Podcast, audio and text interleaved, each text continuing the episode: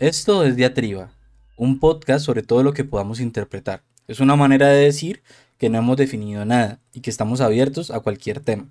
También es una manera de decir que todo se puede interpretar.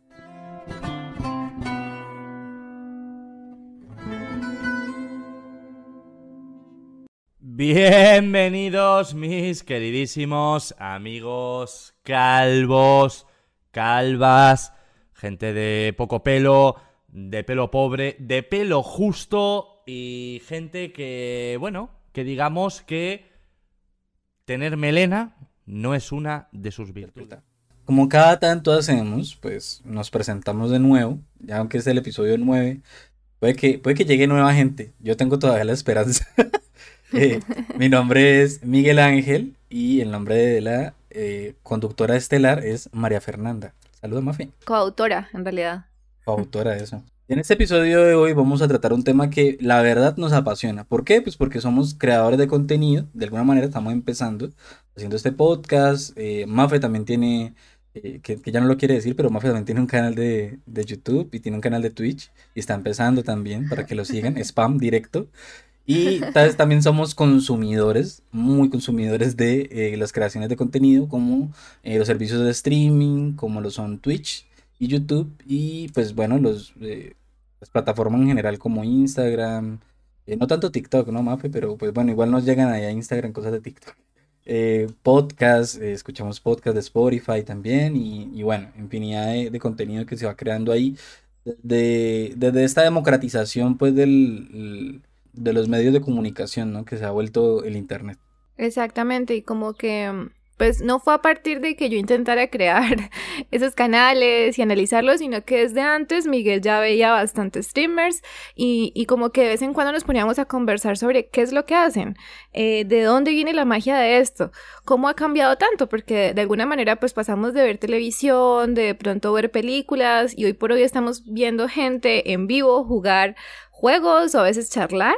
Entonces, como qué significa todo esto y desde dónde podemos de pronto analizarlo un poquito. Por eso, entonces, las temáticas de hoy son los servicios de streaming más populares y las grandes figuras, eh, que eso cobija pues una lista allí que vamos a hacer de, las plataformas, eh, de los personajes, de, eh, de, los creadores de contenido de aquí y de allá.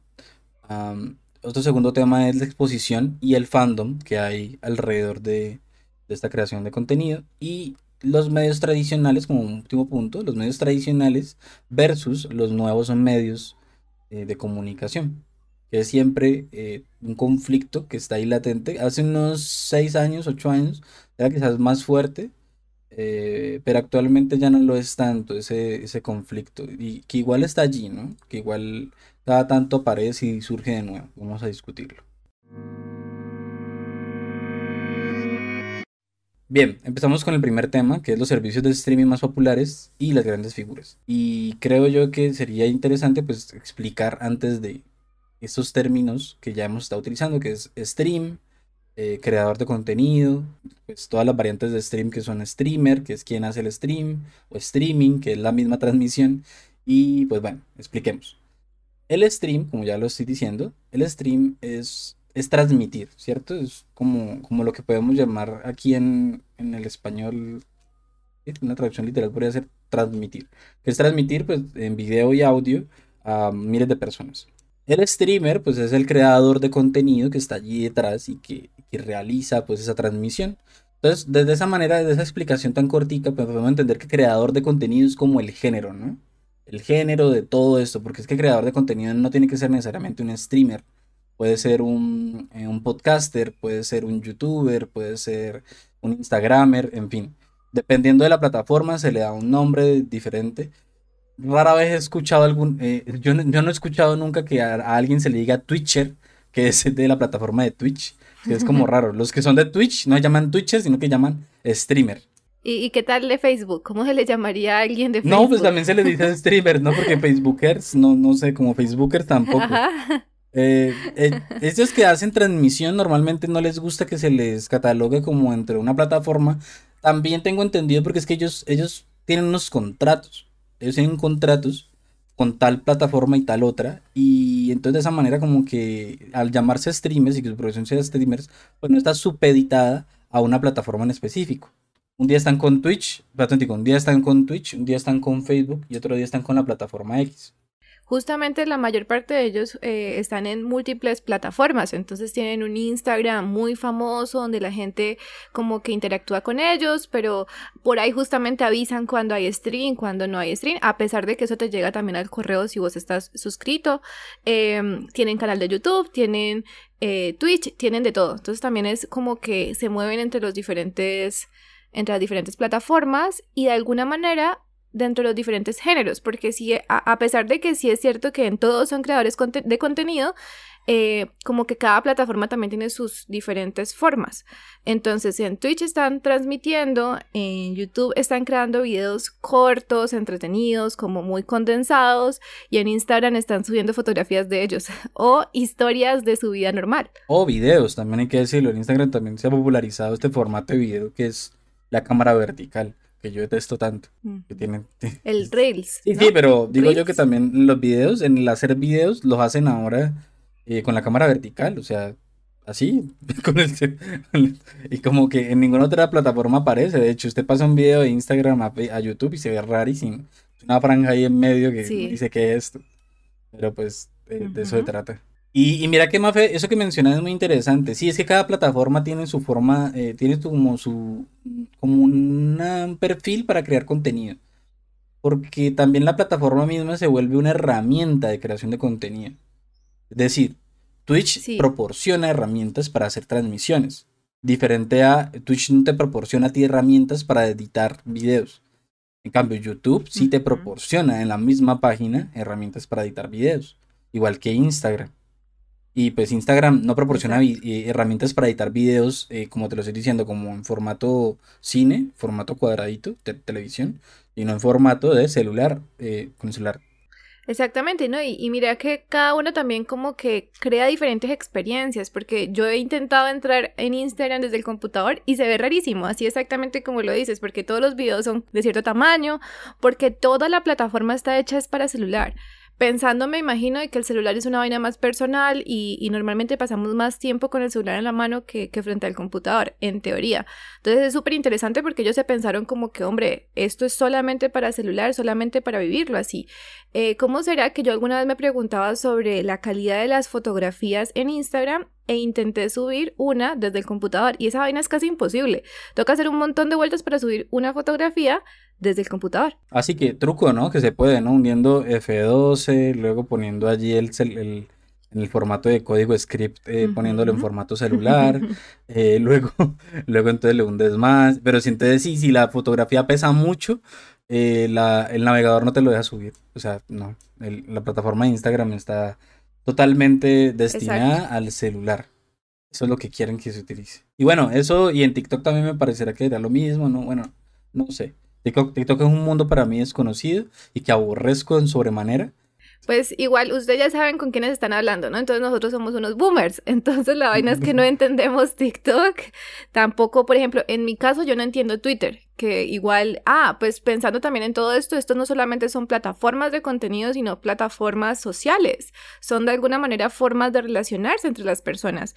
Entonces ahí podríamos mencionar, por ejemplo, Twitter, pero yo nunca he entendido eso. Yo no entiendo por qué, ¿cuántos caracteres es que puede? ¿40? ¿70? Creo que 270, 240, no me acuerdo ya, tampoco. Igual ya desde que ampliaron el, los caracteres ya, como que ya poco, poco importa los caracteres. Ah. Eh, pero, pero Twitter también es otro tipo de comunidad, sí es como más de... últimamente la comunidad hispana eh, en Twitter lo utiliza como una plataforma muy política. Sí, es muy, politizada más bien, no tanto política, sino politizada. Muy politizada, muy de... y muy de fandoms. Ajá, sí, totalmente. Eh, y muy de bardeo, muy de cancelar gente, muy de funar gente. Pero bueno, también hay Twitter para todo, ¿no? Entonces, hubo un momento en mi vida que estuve siguiendo mucho Twitter y hay una comunidad de Twitter en Colombia que es gente que, que tiene muchos seguidores, eh, pero como no están expuestos, uno no podría decir que son famosos, son un nombre, y normalmente ese nombre se lo van cambiando, entonces uno a veces ni sabe, el arroba también se lo cambia, entonces como, eh, como que es difícil que dentro de toda la comunidad, que hay referentes aquí en la comunidad, por ejemplo, la comunidad de Twitter de Colombia tiene un grupito que incluso se hablan, ¿no? Y mantienen tirando la parada, mantienen creando hashtags y mantienen creando tendencias. Es curioso eso. Em, que no son los mismos creadores de contenido de otras plataformas. Me, di cuenta. Pero sí, es, es, una comunidad rara. Es una comunidad rara que no está tan expuesta y no podríamos decir tan rápido que tienen ese nivel de exposición como para ti son famosos. Y eso es súper interesante porque entonces ahí también hablaríamos sobre como, hombre, ser famoso es también tener, ponerle un, un, rostro a la persona que está hablando y que mueve gente o solamente mover gente, porque en ese aspecto, pues, si tú eh, publicas un, un tweet y mucha gente lo replica y mucha gente está de acuerdo contigo, pues de cierta manera estás influenciándolos, ¿no? Que ese es el chiste con esta gente que crea contenido pero al mismo tiempo eso, pues no hay una cara, no hay un rostro que se le pueda echar la culpa cuando de pronto el tweet no es políticamente correcto o para que la gente lo ataque o para que pues pase todo el asunto que suele pasar con los creadores de contenido de otros medios. Sí, y yo creo que ahí está el punto entonces, Mafe, o sea, eh, son, son influencers, sí, por, por lo que estás diciendo, están influenciando la opinión de muchas personas o están llegando, están impactando a muchas personas, que es lo que mía si eres influencer o no. Eso nosotros no lo somos.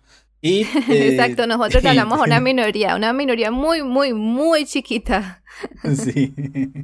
Y, em, y que no son famosos, porque es que también, yo sí, yo sí soy de la opinión, Mafe, de que, de que tienen que poner un rostro, ¿no? O una voz para poder decir, eh, ese soy yo. Porque como te digo, como son textos, el texto es de cualquiera, eh, y como te digo, se cambian el arroba todo el tiempo, se cambian el nombre. Entonces es difícil mantenerlos fijados. Y tampoco es como que lleguen a tanta gente en Twitter. En Twitter las personas llegan a un millón, dos. No, es tanta la exposición. Totalmente. Bueno, y pues ya para finalizar sobre, por ejemplo, como las plataformas, a mí me, a mí me da mucha risa hablar, por ejemplo, de Reddit y de Tumblr. Porque, por ejemplo, Tumblr fue muy famoso por allá como en el 2014 eh, que es como una plataforma de blogs personales. Y, y, lo más chistoso es que yo he visto posts que hablan sobre como que tú puedes ser famoso en Tumblr, pero a nadie le importa, porque en Tumblr no se puede ser totalmente famoso. Pasa mucho eso, como que no sos una persona que mueva influencias, que hables con otras personas que también tengan influencias, no se hacen comunidades.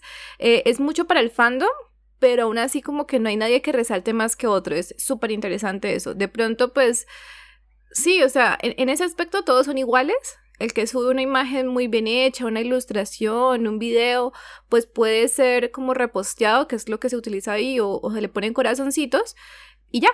Pero realmente no hay como, como que estos son los que mandan, y, o al menos se intentó hasta hace unos años, pero nunca dio resultado en esa plataforma. Y en Reddit, pues sí es como que sus Reddits famosos que tienen más seguidores que otros y es súper interesante también que se unen con otras comunidades o plataformas. Entonces, por ejemplo, PewDiePie y creo que ahorita Rubius quiere hacer algo parecido y creo que también eh, Auronplay lo quiere hacer, que es como crear un subreddit, que la gente suba cosas ahí y que ellos reaccionen a eso. ¿Cierto que hace poquito estaban hablando de algo por el estilo? Sí, sí, Rubius creo que tiene un, Reddit que, mantiene viendo ahí y ahí es donde ven las, las cosas, pero por ejemplo hay unos unos streamers que prefieren otras plataformas que le permite hacer como lo mismo, que es que como ver lo que la interacción es de su comunidad. Por ejemplo, Discord. En sus canales de Discord funciona igual que un subreddit. Pues, anécdota curiosa, yo conocí Tumblr, eh, lo conocí hace mucho tiempo, lo, lo, escuché mencionar, pero entré a la plataforma porque una amiga me mandó un enlace y yo dije, ve, tan raro Tumblr, y me lo mandó así sin decirme nada. Ah, abro y, era un video porno. y yo, pero ¿qué es eso? O sea, Tumblr tiene video porno. y descubrí, y descubrí, y descubrí que había pornografía y, para quienes quieran entrar a Tumblr a ver porno, pues ya no se puede. Ya porque creo que lo, lo cancelaron. No, es que eh, una de las cosas más chéveres de Tumblr en realidad era que no tenía restricciones, no es tan fuerte en, en, restricciones como otras plataformas, en Facebook, en Twitter, que, que se suben ciertas cosas y como que eh, de una te bloquean, en Instagram. No, pero, pero en Twitter, en Twitter sí hay pornografía. Sí, ah, bueno, igual, como yo les digo, yo no manejo ese, pero eh, digamos en Instagram y en Facebook como que igual te pueden eh, cancelar la publicación, ese tipo de cosas. En Tumblr hubo una época en que, bueno, era horrible también porque había muchos bots que solamente ponían pornografía, pero la vaina fue que como Tumblr lo compró Yahoo, me parece, y en el momento en que Yahoo lo compró, que eso fue todo pues un hito, porque yo estaba en esa plataforma durante muchos años, cuando Yahoo lo compró, Yahoo automáticamente dijo todo eso queda vetado y dañó o dañó, sí, un montón de categorías y de y de etiquetas de fandoms, porque en los fandoms siempre hay bastante también contenido un poco como sexual, ¿no?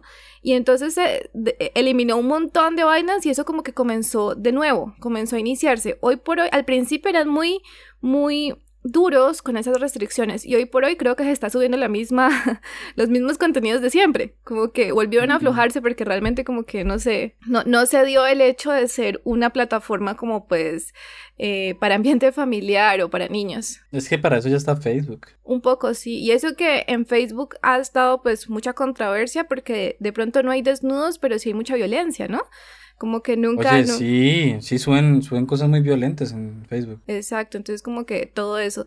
Pero es súper interesante eh, como poder pensar en estas vainas porque es como que vivimos eh, en este momento histórico, tenemos tantas plataformas, tantas formas de relacionarnos entre todos, pero cada plataforma es tan distinta y hay que, hay que acostumbrarse a cada una, es, todo es muy raro. Tal vez también es que en Facebook... Eh, la familia puede ver violencia, pero pues ya sexo no, eso descartado. es más normal ver la, violencia. Sí, ver gente ahí siendo apuñalada y esas cosas, se puede ver en familia con tus hijos de 5 y 6 años. Oh, ¿Alguien quiere pensar en los niños, por favor? A ver, em, bueno, unos datos ahí rápidos, ¿no? Como para entender las dimensiones de estas, de estas plataformas, el alcance que tienen. En YouTube, por ejemplo, YouTube, entendamos que YouTube es el eh, interesante, es el segundo motor de búsqueda más grande que hay. Eh, está, está Google, luego está YouTube y luego está Facebook. Interesante como motor de búsqueda. Eh, y y hay, la, la, gente consume más de mil millones de horas de videos al día en esta, en esta plataforma en YouTube. Entonces, pues pues nada más como por poner ahí de, ejemplo. En Twitch, en Twitch por otro lado, pues eh, en las estadísticas, que es más fácil encontrar estadísticas de Twitch que de otras plataformas, que decirlo. En Twitch, eh, por ejemplo, el mes de noviembre hubo 1.790 millones de, de visualizaciones, de horas visualizadas, es decir, 1.790 millones de horas que la gente estuvo ahí eh, viendo streamings o viendo repeticiones de streamings que estuvieron ahí alojadas en la plataforma. De Facebook no encuentro ni un dato. De Facebook es, imposible encontrar datos. y eso comparémoslo con algo aquí como cotidiano, ¿no? Por ejemplo, el 25 de noviembre de este año, el 2020, se emitió eh, un episodio de la aclamadísima novela Pasión de Gavilanes, eh, telenovela que tuvo una cifra de un rating de 14.20%. Eso en una escala de eh, más o menos unos 19 millones de espectadores, queda como entre 2 millones y 2 millones y medio pues, de, de personas viendo un programa al mismo tiempo. Y entonces cuando, cuando Miguel me dio eh, esos datos, yo dije como que bueno, ¿y la televisión cómo sigue a flote? Porque uno se pone a ver y suben un video a YouTube, los grandes pues youtubers, y automáticamente la plataforma deja de contar visitas y subes una hora después y tiene, puede tener cientos y miles de reproducciones. Y uno dice, pues, hombre, si esto se mueve tanto, si hay tanta creación de contenido, eso sí, hay que decirlo también, ¿no? Como de una calidad diferente, como pues con una intención diferente. En el caso de, Pasión de Gavilanes, eh, me imagino que Miguel puso particularmente esta cifra porque fue la, la vez que volvió a subir el rating. Imagínense que el rating normal es más bajito que ese, ¿cierto, Miguel? Sí, pues es el más alto, ¿no? Es el más alto y el que subió más. Aparte que estas cifras son un poco diferentes a lo que hacen las plataformas, porque estas cifras no miden, es decir, de 14%, por, ciento, puede ser que se refiera a 2.5 millones de personas, como puede ser que se refiera a un millón de personas. Porque es como variable, porque lo que miden es la, es la población general de televisión que, hay disponible, pues de, telespectadores que puede, o telehogares que hay disponibles para ver, eh, para ver televisión y para ver un programa. Entonces, por ejemplo, en mi casa tenemos televisión, pero aquí rara vez ven televisión, casi que lo ven solamente para los noticieros. Y pues estas novelas, pues no, ven es servicios de streaming. Aquí en mi casa ven Netflix y ven, em, eh, ¿cómo es que llama? Em, Amazon Prime. Pero pues televisión muy poco. Entonces, por ejemplo, si nos están contando a nosotros dentro de esa estadística, difícil, porque nosotros no, no vemos televisión. Y es como que la- las estadísticas allí están como muy falseadas. Que tampoco son muy, muy, muy reales, la verdad. Pero por el otro lado es que cómo, cómo contarlo y en este caso, por ejemplo, una cosa a la que yo me acostumbraba bastante con estos nuevos servicios, con esta nueva forma de ver contenido, es que normalmente te dicen hasta cuántos minutos escucharon las personas. O sea, la privacidad de ustedes, la privacidad de nosotros, nula. Te dicen, por ejemplo, ah, la persona lo comenzó, se quedó cuatro minutos y se fue. En el caso de la televisión, pues yo no creo que sea así. Yo me imagino que, que cada visita cuenta en ese caso, no sé. Sí, yo no sé cómo tienen para medir eso, la verdad. Es como, como raro, no, no se me ocurre. Tal vez desde los routers, eh, de los modems, no sé. Y, y es verdad, pues, no, hombre, pues tampoco es como que estemos expuestos a así, Mafe, o sea, son estadísticas anónimas, ¿no? Nosotros vemos aquí cuánto nos escuchan y cuánto tiempo escucharon, pero nosotros no vemos el nombre de las personas. Ah, no vemos el nombre, pero vemos sus países. Sí, el único irlandés que tenemos es si lo tenemos monitoreado, si sabemos desde Sí, qué empieza y sí. cuándo termine. Pero no sabemos un nombre. Bueno, ahí como por, por decir. Ahora, ¿qué streamers hay?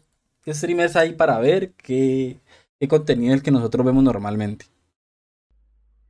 Pues yo tengo un dios particular. Es, es mi dios, no mentira, no, la verdad es que es un, es un man que, que durante un tiempo dejé de ver porque me daba asco. Eh, en un momento me gustó, luego me dio asco y luego ahorita otra vez me gusta porque creo que ya no es lo ofensivo que era antes. A mí no me gustaba por ser ofensivo, me gustaba por ser gracioso. Y es el señor Auronplay. El señor. El señor, porque ya es señor, ¿no? ¿Cuántos años tiene? Tiene 30 años, Ah, 31. Sí, ah, eso también va a ser súper interesante, probablemente lo vamos a mencionar, ¿no? El rango de edad de, de estas personas. Eh, yo, a mí me pasó exactamente lo mismo con Auronplay, eh, solamente que yo no he vuelto del todo, sino que veo de vez en cuando algún videito. Para mí, mi dios frente a- al contenido sería Dayo, eh, Dayo Script, pero pues él también tiene como unas dinámicas diferentes a, a la de los streamers que vamos a mencionar. No, pero claro, Dayo, Dayo referente, de referente. Pero mira que yo a Dayo lo veo más como un referente, incluso hasta académico. O sea, sí, yo quiero ser, yo quiero ser profesor Como él. como él. Sí. Sea, yo quiero, y yo quiero ser ensayista como él. Y quiero ser crítico como él. Pero yo no quiero ser, o sea, tampoco, tampoco lo veo como un punto de referencia frente a la creación de contenido, porque claro, él hace un contenido muy diferente al resto, que incluso no es masivo, que tiene un público, eh, un público muy reducido, no en el hecho de que es que, ay, ta- eh, pobrecito, es que no lo ven casi, no, no, no, sino que el público focal que tiene es, es muy poco, porque quien- quienes lo ven, quienes lo ven están interesados en dos cosas. Primero, en el videojuego como arte. Segundo, en la crítica como, como algo serio y algo, de algo académico, porque lo hacen desde, muy, muy desde, lo, desde los parámetros de lo académico. Y eh, en el medio de, de esto del, del YouTube, del Twitch, como, mm, como medio de comunicación para publicitar eh, trabajos formales. O sea, es, es diferente a, por ejemplo, Auronplay, que literalmente un día lo describió otro de los streamers que llama Ibai, que lo describió como un señor que se acaba de despertar y lo ven 100 mil personas. Que, que se para ahí, sin ánimo, sin nada, y dice, dice cómo están, y ya lo están viendo 100 mil personas. Y le ponen un nombre divertido a- al stream en plan como que vamos a ver bobadas, cochinos, porque normalmente se refiere así, últimamente es que se refiere así a, la- a la- a las personas, antes era calvos, pero el hecho sí, el hecho es como que es interesante porque ofrecen vainas distintas. Con Auron de pronto te ofrece como conocer a una persona, conocer su humor, porque entonces la vaina es eso, es que él es muy divertido.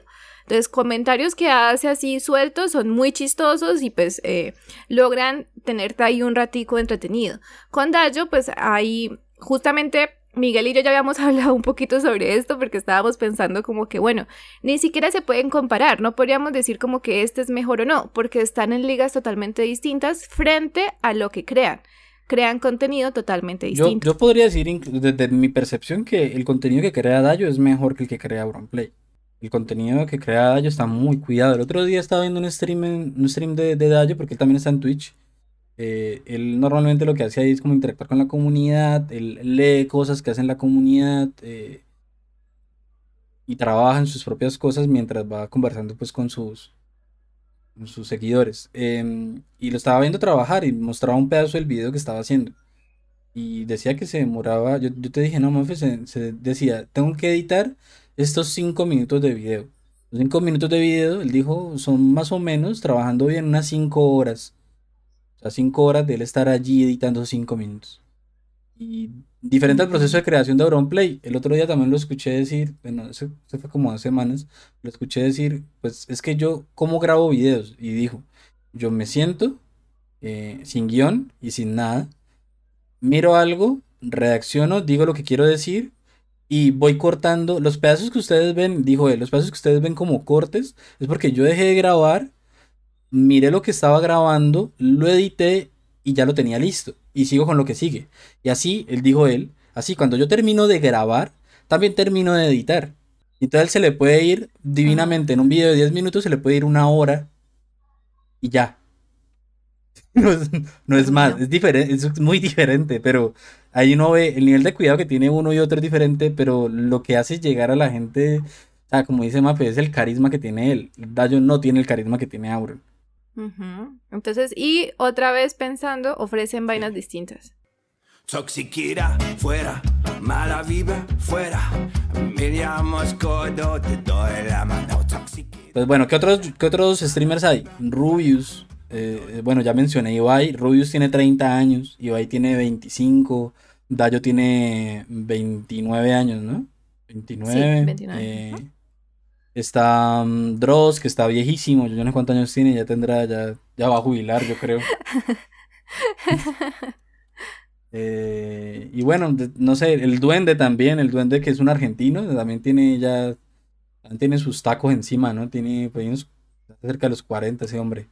Eh, el Gabo de Wherever Tomorrow, que también está haciendo stream, pues también ya está en una edad. No es que la lista esté como por edad, sino que justamente coincide que estos grandes youtubers, estos grandes streaming ahora, eh, estos grandes creadores de contenido tienen más o menos la misma edad y comenzaron casi todos como en el mismo momento. Entonces es muy interesante, cada vez que pienso en ello es como que me acuerdo de, tener como 14, 13 años y entrar a internet solamente para verlos. Y, y, verlos, y lo más chistoso es que uno puede hablar de que han mejorado el contenido que hacían porque de todos modos estaban creando una vaina nueva, una vaina totalmente nueva. Entonces, por ejemplo, a Miguel no le gusta Willy Rex, a mí sí. Em, cuando, cuando estaba pequeña, yo veía al Rubius y veía a Willy y era como que ellos estaban creando sobre la marcha, creando lo que hoy en día conocemos como youtubers creando todo este asuntico como, por ejemplo, pues el humor de Rubios es diferente, es un humor muy, muy físico, a veces como rondando pues en, en ser un poco payaso, pero me recuerda mucho luego, a Jim Eso sí, un poco como eso, como una, una personalidad histriónica y, como ese tipo de cosas. Pero entonces eso no significa que él solamente haga eso o que nos parezca malo, no, sino como que han creado contenido y han evolucionado dentro de ese contenido. Luego de pronto han sido más ellos mismos o menos ellos mismos, como que también crean un, una máscara, un personaje para las cámaras y, y ver cómo eso ha evolucionado ha sido muy interesante. Aunque creo que a, todos nos pasó que hubo un momento en que paramos y, como que seguimos en nuestras cosas y mientras tanto estos youtubers seguían creciendo, llegándole ya a nuevas generaciones. Luego ahora uno se pone a ver esto y hay gente que dice como que, ah, no, yo tenía tres años cuando el Rubio se estaba haciendo videos y uno está como, ¿qué? ¿Cómo así? ¿Cuántos años tiene? Estamos. Sí, sí, exacto, estamos viejísimos. Nosotros los vimos crecer a, a estos youtubers, mientras que otras personas pues a estos niños lo vieron desde chiquiticos. Entonces es, muy interesante. Mira, anécdota particular. Eh, Auronplay, eh, pues es un man que viene, que viene muy de abajo, ¿no? El man, bueno, incluso trabaja en, una fábrica, pues, eh, una fábrica de Barcelona que es diferente a una fábrica de, Latinoamérica. Totalmente. Pero, igual, eh, nivel de vida diferente, obviamente, pero trabajó, toda su familia es más bien como de, de la clase obrera, la clase trabajadora de Barcelona. Eh, según entiendo yo, tampoco la vida de Auronplay es como sea muy, muy pública. Auronplay, el nombre real es Raúl Álvarez. Entonces el joven Raúl Álvarez eh, iba a eventos de un youtuber que ya era un youtuber famoso que hacía stand-up eh, que se llamaba, que se llama, se llama, en ese momento se llamaba, hombre, se me olvida el nombre de él, ¿cómo es que es? ¿Quién es que es Isaac Sánchez? Ya, Loulogio. Que se me olvida porque ya lo conozco yo por su faceta de Isaac Sánchez, que es el nombre real. Y él se ponía lo eulogio y él hacía como doblajes de, de videos, eh, ponía como su voz para criticar como... Se hizo muy conocido por una cosa que llamó la batamanta, que era, era un infomercial ahí sobre un, un producto más bien como trucho que uno no le como mucho sentido, pero pues él hacía ahí su, su, su doblaje muy incorrecto todo, decía cosas muy, muy incorrectas que hoy yo lo he escuchado decir a Isaac que dice pues no, no lo haría, no lo haría porque no, no tiene ninguna cabida, no tiene ni siquiera, ni le parece gracioso hacerlo. Y bueno, entonces eh, este joven Raúl Álvarez, Auronplay, eh, él iba y lo veía porque él decía yo quiero también ser eh, youtuber en ese momento y que quiero ser creador de contenido. Y, es curioso, es curioso saber eso. Y entonces, ¿qué, qué pasó con este man que se llama Loulogio? Pues ahorita, ahorita él tiene 39 años y como dice Mafe, ha evolucionado en la creación que hace. Y él dijo, pues yo toda la vida, dijo Isaac Sánchez, yo quiero dedicar, yo toda la vida he querido dedicarme a, al arte visual. Y él eh, hoy en día, pues ha sacado como cuatro libros de, de, de cómics y le ha ido muy bien. Y se ha vuelto un artista ya consagrado dentro del nicho pues, del- de, los cómics en, en español. Y, y es curioso ver eso, el man ya tiene 39 años, se dedica a hacer Twitch también. Y hace Twitch, pero ¿de qué? De él dibujando, de él hablando con la comunidad, viendo lo que hace la comunidad de él, muy desde, muy parecido a lo que hace Dayo. ¿Y qué te iba a decir? Y Auron lo iba a ver. ¿Y qué más? Ah, Bueno, no, que Auron lo iba a ver y que y, y alguna vez, alguna vez Auron se lo dijo a, le dijo a Isaac, le dijo, hey, ve, yo iba a ver tus shows. Eh, y, y, y alguna vez se lo encontró él después de, de hacer un show y Auronplay le decía, hey, yo estoy haciendo videos también en YouTube, no sé qué. Y bueno, pues ahí la anécdota se me escapa porque no me acuerdo muy bien, pero bueno, en fin, ellos se conocieron cuando Auronplay tenía, no sé, 20 años y él ya tenía como, como, pues, no sé, tenía como que 28 años, 29 y estaba ya en otra Incluso ya estaba haciendo stand-ups eh, porque ya YouTube no, no, no quería seguir haciendo YouTube. Y mira, y mira que es súper interesante que lo menciones, por ejemplo, un poco como eh, la condición socioeconómica de, de Auronplay. ¿Por qué? Porque resulta que yo recuerdo verlo y pensar, hombre, tener un computador o tener una grabadora para los videojuegos o tener una cámara decente o tener un micrófono decente en esa época era una vaina muy dura.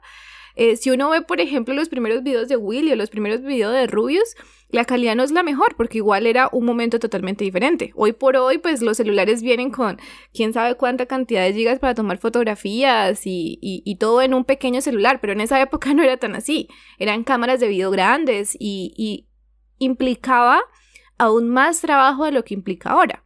Y casi me imagino que, bueno, me imagino que ahora debe estar más caro, pero en esa época también era una vaina muy cara. Entonces como que vos los veías y, no se te pasaba por la mente que vos podías hacer algo similar. Al menos en mi caso, yo recuerdo verlo con mis amigos porque era de ese tipo. Eh, yo creo que yo ya lo había mencionado, no sé. Eh, yo crecí en una sala de videojuegos, entonces como que ellos iban y nos sentábamos a ver enfrente de la computadora como si fuera un show, como si fuera un programa, ¿no? La hora para ver a, a estas personas. Y los mirábamos y como que nunca, nunca pensar como cómo hacemos algo similar no, no, no se podía pensar. Y hoy por hoy, pues uno puede ver que hay gente como que ya es famosa y decide meterse a esta vaina y pues es más sencillo. Si tienes plata o si sos famoso.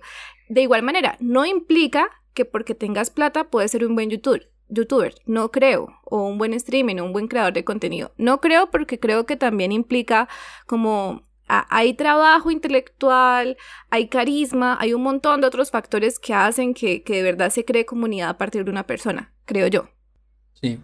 Y fíjate que, pues volviendo a este, asunto, esta anécdota de lo del nivel socioeconómico, que, yo tampoco sé, yo no, no, sé si es tan, tan así, pero igual sé que la clase de, sé que la, que la, la familia de Auronplay, pues no es como de los que estuvieran como tan acomodadas o que tuvieran mucho dinero, porque incluso así como lo dice Mape, empezaron desde abajo y empezaron con unos videos grabados muy cutres. Casi todos estos youtubers empiezan como desde esa manera. En cambio, aquí en Colombia los creadores de, con de, contenido empiezan de una manera así como boom.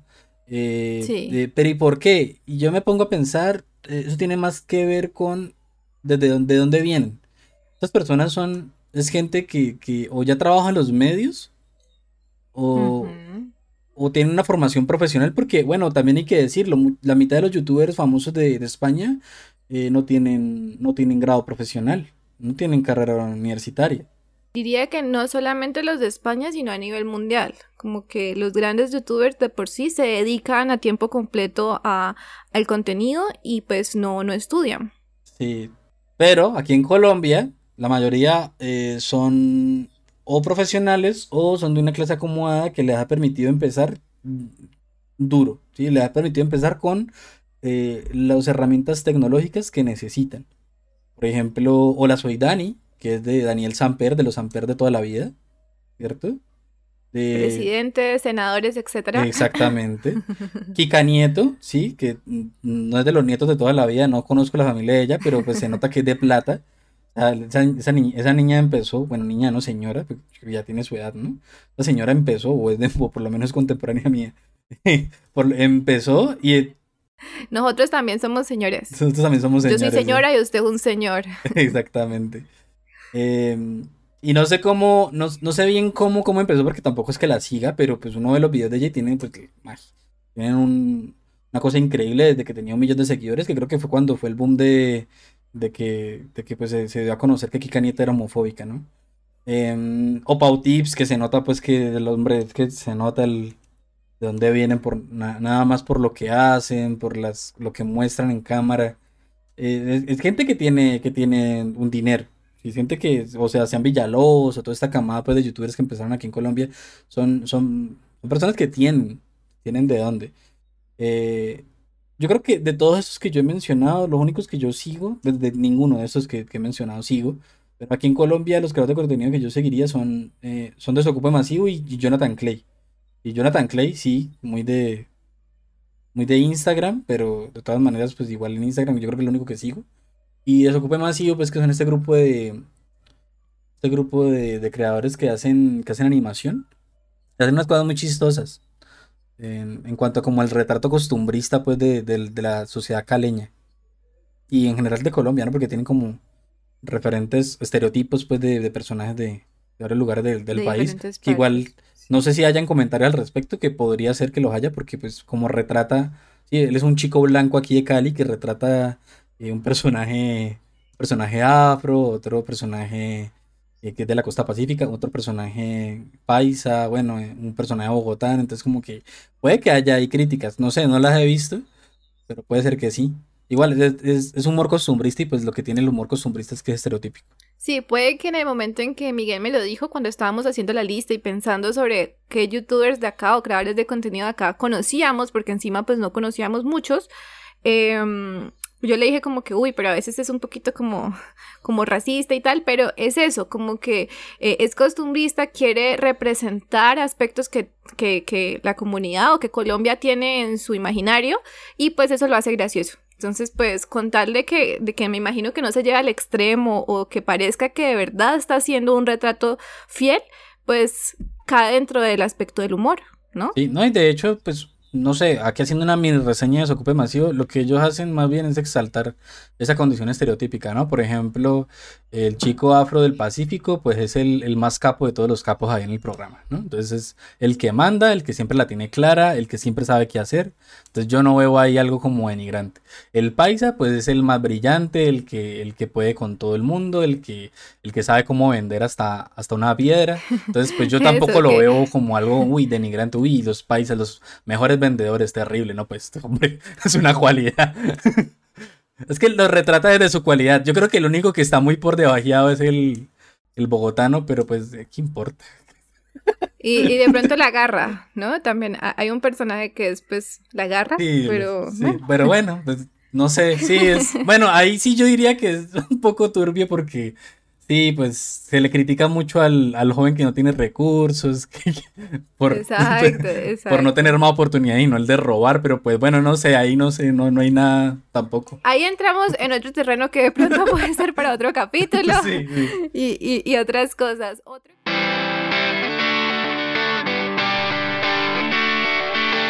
Otro que Miguel también puso en la lista era las igualadas.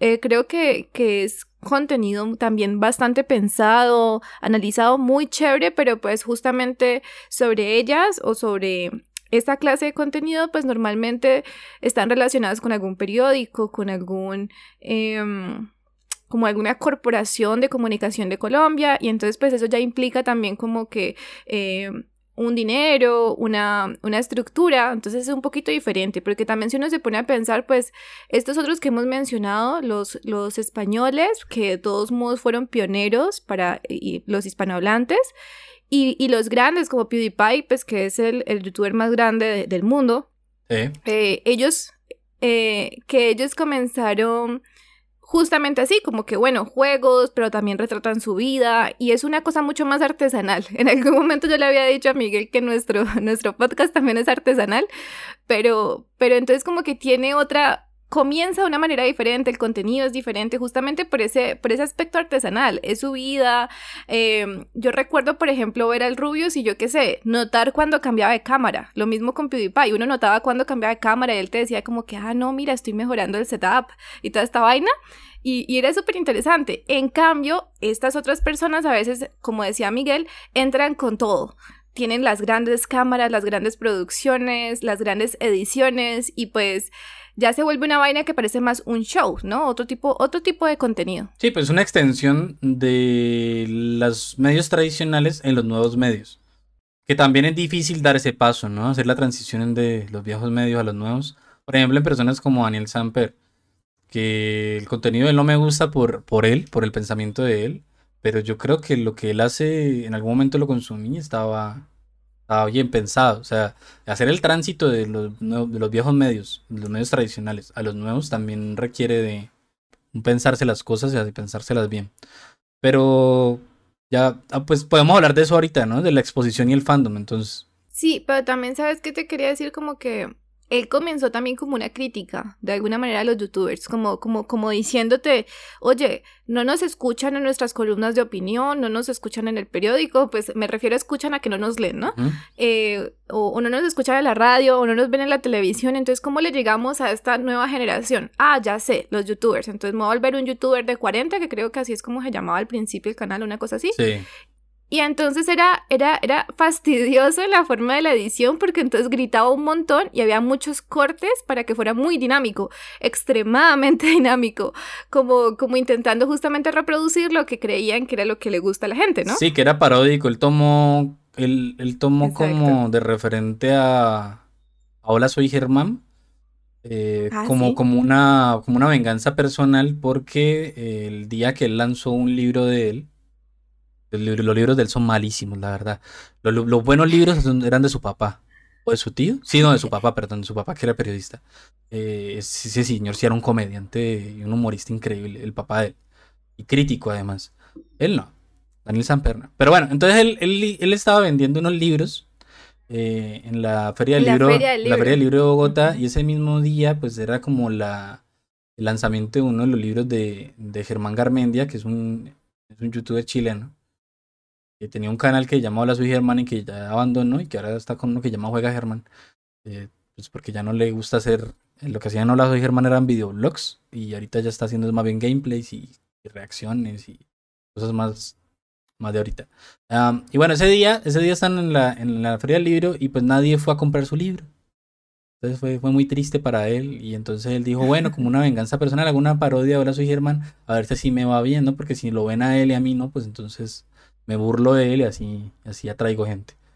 Y, pues sí, ¿no? Luego vendió libros y ya le fue bien, porque era YouTube. Lo más chistoso de eso, sí, como que comienza burlándose, pero en realidad se quedó ahí porque se dio cuenta de que sí era la manera. Yo creo que entre más tiempo trabaja también como que va perdiendo lo irónico porque también se va dando cuenta de que él hace parte de esa comunidad. Eh, ya no es él, ya no es él riéndose de los otros, sino él riéndose también del mismo y pues mientras también encontraba su voz, porque eh, yo creo que, que, hay que ser también como justos respecto a estas creaciones de contenido y es que de todos modos es contenido. No diría que todo es arte, pero sí es creación. Y entonces como que cada uno mientras va experimentando va creando su forma de representar lo que quieren representar. Entonces, por ejemplo, el otro día yo estaba mirando una cosa que a Miguel le gusta bastante a Play que considera pues que una de las cosas más chéveres de él, yo no lo había visto, y era el rol. Yo no había visto esa vaina. Ah, lo estás mirando. Sí, lo estaba viendo. Horacio, Horacio y ¿cómo se llama el otro? Eh, Horacio y.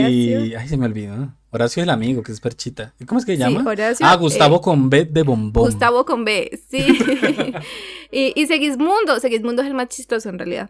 Em, pero como que, como que yo nunca había visto algo como eso y me pareció súper interesante. Y uno dice, puchica, ¿cómo se piensa en algo así? Es creación de contenido, es creación.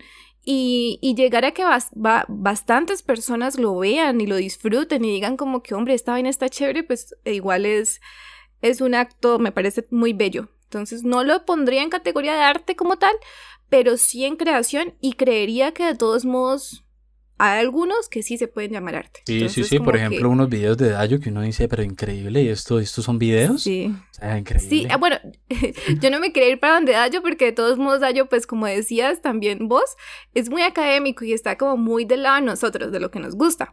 Pero entonces yo creería que siendo justos también encontraríamos arte en videos menos académicos y más distintos. Sí, sí, hay unos videos también, pero ahí también no me acuerdo de ninguno. pero, pero sí, en algún momento, en no algún momento he tenido como, ¿cómo es que se le llama ese, al placer artístico? ¿O tiene un nombre? No. ¿Alguna vez he No sentido sé. ese, eh, ¿cómo se le llama? Bueno, hay, hay una palabra para el placer artístico que alguien, estará por, por ahí mordiéndose la lengua diciendo cómo no le ocurre. Pero bueno. Ese. con, con algún video, lo, lo he llegado a sentir, la verdad, con videos que no son de Dayo. Eh, la camada de, de Dayo, yo llamo camada, ¿no? La, el clan, el clan altozano, porque Dayo se llama, creo que, no me acuerdo, algo altozano. Él tiene una- un primo que se llama Jaime Altozano, y Jaime Altozano tiene una novia que, se, que en, la, en internet se llama Ter, y hacen videos muy interesantes de acercar cosas ah, muy académicas a públicos muy grandes. Por ejemplo, Dayo lo hace con la literatura, eh, la literatura y el arte, pues en general el arte, eh, eh, y, y- y lo, lo hace, lo hace extensivo pues a través de los videojuegos. Y por ejemplo, Ter hace cosas muy interesantes con, eh, ella acerca, ella acerca la arquitectura a través del pop y a través de cosas que uno dice, ¿qué? O sea, la música pop. Uno dice, ¿qué? ¿Cómo lo hace? Increíble. Y Jaime Altozano, pues con la música clásica y la, la música nueva. Entonces es muy interesante. Pensando en todo esto, había una cosa, una época en la que la industria editorial se dio cuenta de que los youtubers movían mucha plata y movían mucha gente. Y entonces a todos los youtubers medio famosos se les dio la idea o la, la opción de hacer un libro. En esa época absolutamente todos sacaron libros, la verdad yo no vi... ah, habían muy po no, es que yo, yo no me metería las manos por ninguno de ellos. Llamó la atención sobre todo como un público más infantil o, o de pronto bastante juvenil. Sí, adolescente. Ajá, exacto. Como adolescente, Dayo sacó un libro, por ejemplo, pero ese libro sí ha sido eh, reconocido en tanto eh, diseño, diseño de videojuegos y análisis de videojuegos. O sea, como que de cierta manera también esos otros productos culturales que hicieron como libros representaban también el contenido que tenían dentro de sus canales. Entonces, pues Rubio sacó un libro, eh, Germán sacó un libro, pero entonces justamente vuelve, vuelve a ver como esa diferencia de intención en todos los contenidos que puedan sacar, incluyendo libros. Yo también fui de las que me enojó un poquito como que, hombre, hay gente que, que se enfoca en escribir y que quiere hacer cosas súper interesantes, pero no. Es más importante sacar estos libros de, de personas muy famosas que de pronto pues ni siquiera saben qué quieren hacer con ese libro. Pero ya después me di cuenta como que bueno, pues también tienen derecho a, a intentar abrir sus alas a, a otro arte y, y a otro tipo de cosas. Eso sí, creo que hay unos muy flojos. Sí, pero, ¿Sí? pero Mafe, mira, es que eh, es, es como un poco. Yo en algún momento quizás llegué a sentir eso, pero ya me he olvidado tanto que no me acuerdo. Porque me parece a mí algo sensato. Pero ahora revisando la historia de la, de la industria editorial, pensar que la industria editorial siempre ha estado abocada por el arte es también ser un poco, sí, Sí, un poco mentiroso. Ingenuo y Ey, estúpido. Sí, y más bien, Sí. sí. yo dije, bueno, sensato enojarse con que quieran volver la industria editorial como una cosa de venta y no sé. Pero a ver, es que la industria editorial eh, Es- eso. desde el comienzo, desde el comienzo ha funcionado para, eh, para vender a las masas. Eh, y entonces la industria editorial ha creado libros sobre el nazismo, porque era lo que se vendía en el momento. eh, ha creado cosas que eran de, auto- de superación personal, porque era lo que se vendía en el momento. Y ha creado cosas de, pues, de youtubers, que lo que ponen ahí son un montón de láminas a color y unas cositas ahí todas interactivas que parecen recortes de cuadernos. Pero pues es lo que se vende y nosotros lo Ujú. compramos y ya está, es un negocio. Ya, pues no es que porque, de hecho, de hecho, es una mentalidad muy linda que yo he sacado de, de, de, de, estar viendo a estos streamers, a estos creadores de contenido, y dicen, es que piensen, si nosotros llegamos, digamos, pongamos el ejemplo, eh, ah, es que a mí me gustaba ver Twitch y luego llegó Auronplay a Twitch y a mí no me gusta Auronplay y entonces ahora horrible, eh, ha, ha mancillado la plataforma que me gustaba. Pensate un momentico, pensate un momentico. A ver, llegó Auronplay. Auronplay llegó y es que acaso Auronplay no trajo gente que no estaba en Twitch. Ah, llegó más gente a esta plataforma. Si llega más gente a esta plataforma, entonces lo que a mí me gustaba de esta plataforma se va a multiplicar. Los creadores de contenido que a mí me gustaban también quizás van a llegar a tener de esos, de esos, de esos públicos que tenía Auronplay. Y entonces se van a fortalecer y va a crecer el contenido que a mí me gustaba. Entonces lo mismo pasa con los libros. Hay gente que hace libros, fortalece la industria editorial y la industria editorial tiene dinero para publicar obras de arte. O más lectores, eso sí, totalmente. Como te decía, yo estaba joven cuando ellos sacaban esos libros y fue que yo dije como que, ay, fue puchica, o sea, como que los veía y no me llamaban la atención, eh, me parecía pues sí, no me llamaba la atención y luego pues no tenía como una, una postura realmente y es hasta ahora que vengo a pensar como que bueno, me enojé pensando como eso, la industria editorial tenía que ser como pura, pero en realidad no tiene que serlo, por eso se creó, ella siempre ha hecho lo mismo. Em, respecto a eso, y una cosa bastante interesante que realmente nunca exploré más era pensar que toda esta gente también tenía escritores fantasmas, porque en realidad pues muchos de ellos no escribieron las historias que tienen sus nombres. Sus nombres es como, ¿cómo se le llama eso? ¿El icono? No, la... Eh, pues es... sería un logo, ¿no? Su logo, ¿no? Ajá, eso, como el branding, el logo, em, y eso es lo que vende. Entonces realmente también es súper interesante, imagínate tú eh, que te contraten para escribir eh, como escritor fantasma, que no puedas reconocer pues que es tuyo, pero igual lo escribiste tú y te tienen que pagar muy bien, me imagino, no sé. Em, escribir estas historias que son tan famosas, porque eso sí estoy bastante segura de que la mayor parte es escrita por escritores fantasmas, no por los youtubers como tal.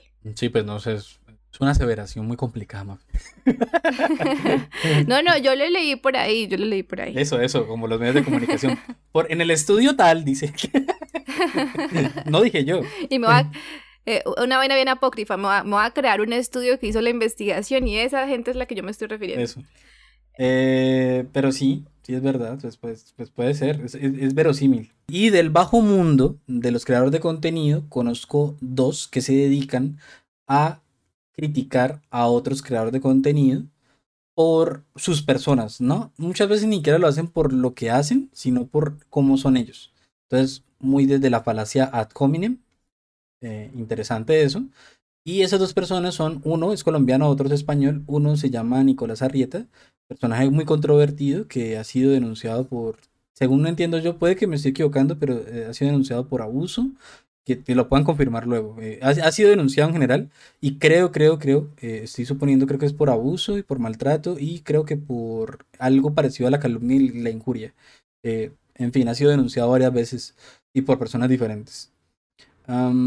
y el otro, el otro, el español es un man que se llama, o bueno, que en el mundo del internet se le se ha puesto el nombre de Dallas Review y que ha sido también denunciado por injuria, por calumnia, pues en, la jurisdicción de, de, España. Eso también es su posición, no me acuerdo bien, hace mucho tiempo que lo leí.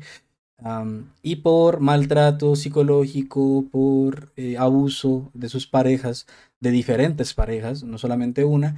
Y también es muy conocido por haber estado teniendo una relación con una mujer de 15 años. Una niña. Una niña, sí, digámoslo así, una niña. Eh, me imagino, ah, es que también eso se da y es súper interesante porque en algún momento queríamos hablar del fandom y lo que es la fama para estas personas eh, respecto como a salir con fans. Eh, me recuerdo que por allá hace bastantes años, digamos 2016, 2000, sí, por ahí 2016, que, que se dio a conocer mucho eso, que muchas personas, eh, muchas personas pues relativamente famosas en, estos ámbitos, se comunicaban con sus fans que suelen ser niños, niñas, y pues pedían fotografías o tenían pues relaciones eh, no, ¿cómo decirlos? No amigables, no en términos de, de yo soy tu seguidor y, y, tú eres tal cosa, sino pues de otra índole, lo cual pues causó también bastante controversia, que igual pues siempre la hay también dentro de todos estos medios. A mí me gustaba Nicolás Arrieta cuando estaba pequeña, lo cual pues no, no se refleja muy bien hoy por hoy, pero... Pero entonces me parecía como irreverente, como chévere los comentarios que hacían, pero la vaina se vuelve muy tóxica. Eh, yo sé, a mí no me gusta utilizar esa palabra, pero la cosa es que se vuelve como, como una comunidad que solamente habla mal entre sí. Encima también tendríamos que hablar como, bueno, el creador de contenido, la figura pública y la persona. Eh, yo no creo que en este caso pase como como para otros, para otros casos del arte, donde a veces se separa al creador de la persona, ¿no? Entonces como que, ah, pues yo qué sé, eh, Hitler hizo esta pintura y esta pintura es bella a pesar de que fue hecha por Hitler supuestamente, o, o ahorita con la muerte de Maradona mucha gente estaba diciendo eso, ¿no? Entonces Maradona, el gran jugador de fútbol, no pensarlo como pues la persona que era adicta y que también eh, agredía a sus parejas. Abusaba, que tenía hijos irresponsablemente.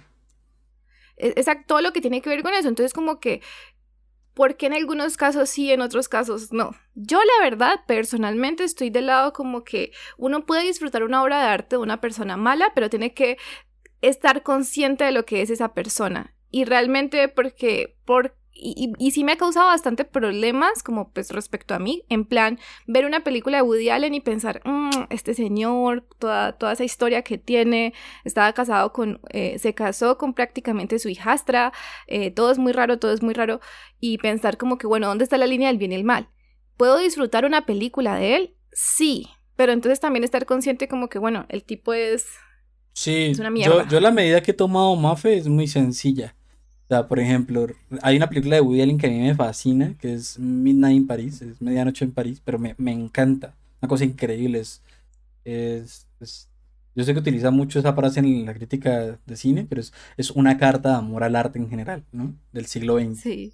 Y eh, me encanta esa película, me fascina, pero entonces cada vez que yo hablo de ella, yo digo, hey, me encanta esta película, returbino, ¿no? Lo, Woody Allen, pederasta, y luego continúo.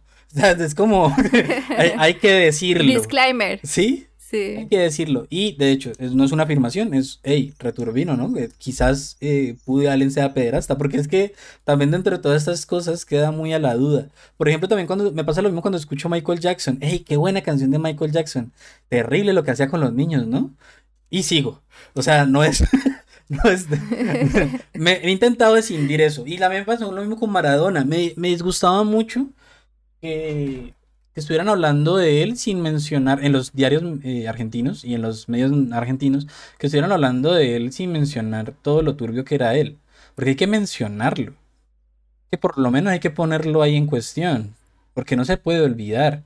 El otro día veía una, un fragmento de un episodio de, una serie que quizás la gente conozca y reconozca esta cita. Ahorita mismo no me acuerdo cómo se llama. Y decía, eh, sí, está bien, murió pero no pueden obligarme a mí a hacer de cuenta que era una buena persona cuando no lo era. ¿Sí? Total. Entonces, bueno. Sí, sí, yo, yo creo que ese aspecto es bastante importante. O sea, yo sé que nos fuimos un poquito de lado, pero era referenciando el asunto de Nicolás Arrieta. De que, pues, si alguna de las personas que nos escucha de pronto también lo ven a él, pues pensar como que hay que, hay que estar consciente también de qué clase de personas vemos. Miguel, nomás en estos días que estábamos pensando en lo que íbamos a decir para este capítulo, en los temas que íbamos a charlar, me mandó un enlace de una noticia que yo también vi, de un streamer que está como discutiendo con su pareja y, y, los enfrente de los seguidores, ¿no? Enfrente eh, mientras hacía el stream y la saca a la calle. Ella está ah. creo que en ropa interior, según lo que leí. Pero no, pero el reto, a ver, la cuestión es que ellos están, el, streamer es un streamer ruso y está haciendo unos retos. Eh, estamos en pleno invierno, para los rusos estamos en pleno invierno. Eh, y están haciendo unos retos, alguien manda una donación, le dice, hey, reto de dejar a tu novia eh, en la calle, afuera de la casa, perdón, sin, yo no sé cómo se da la cosa, pero la, deja fuera sin ropa, ¿no? Yo no sé bien cuál, fue la petición.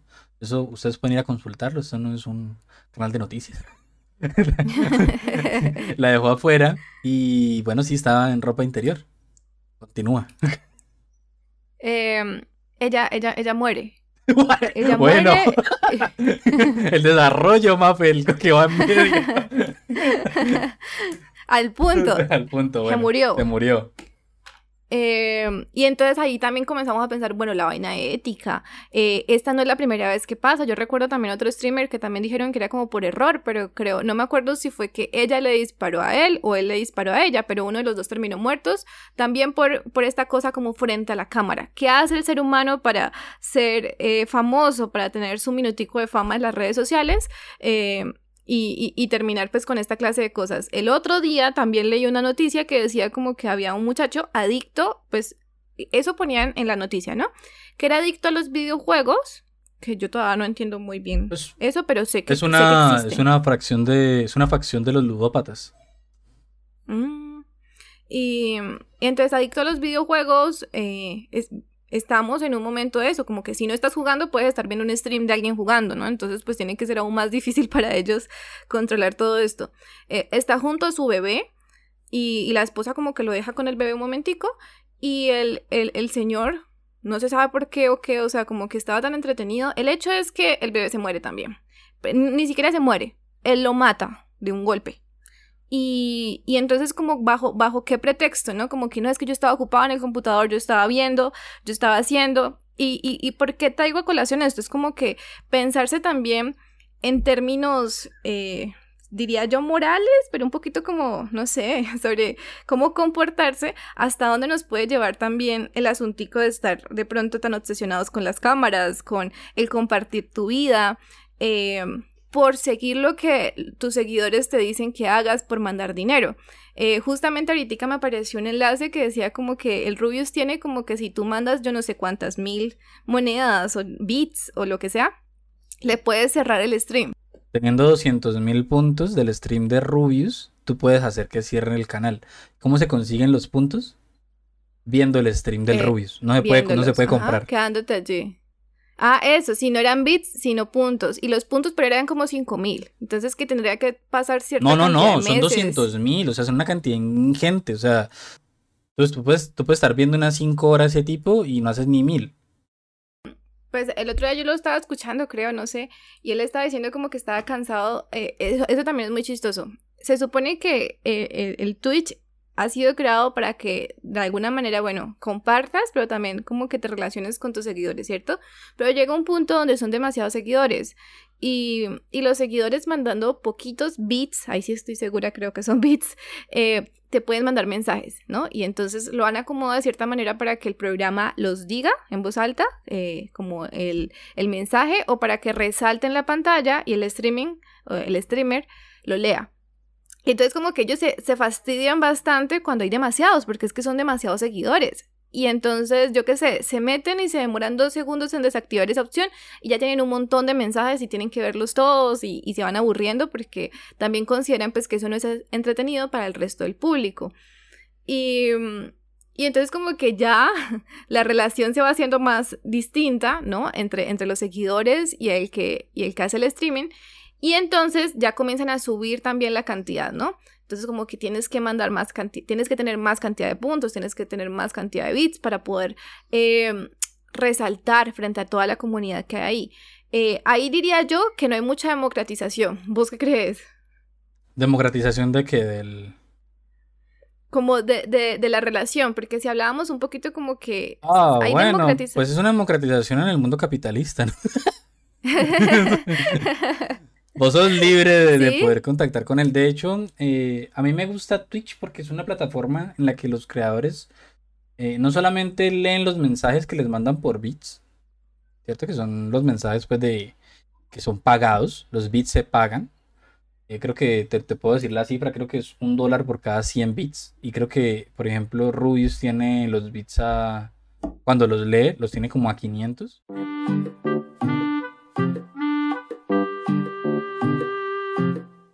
Hemos extendido tanto en esta discusión sobre los streamers, cuáles streamers hay, cuáles vemos, ta, ta, ta, ta, ta, pues hemos decidido cortar aquí y continuar la siguiente parte en, otro episodio.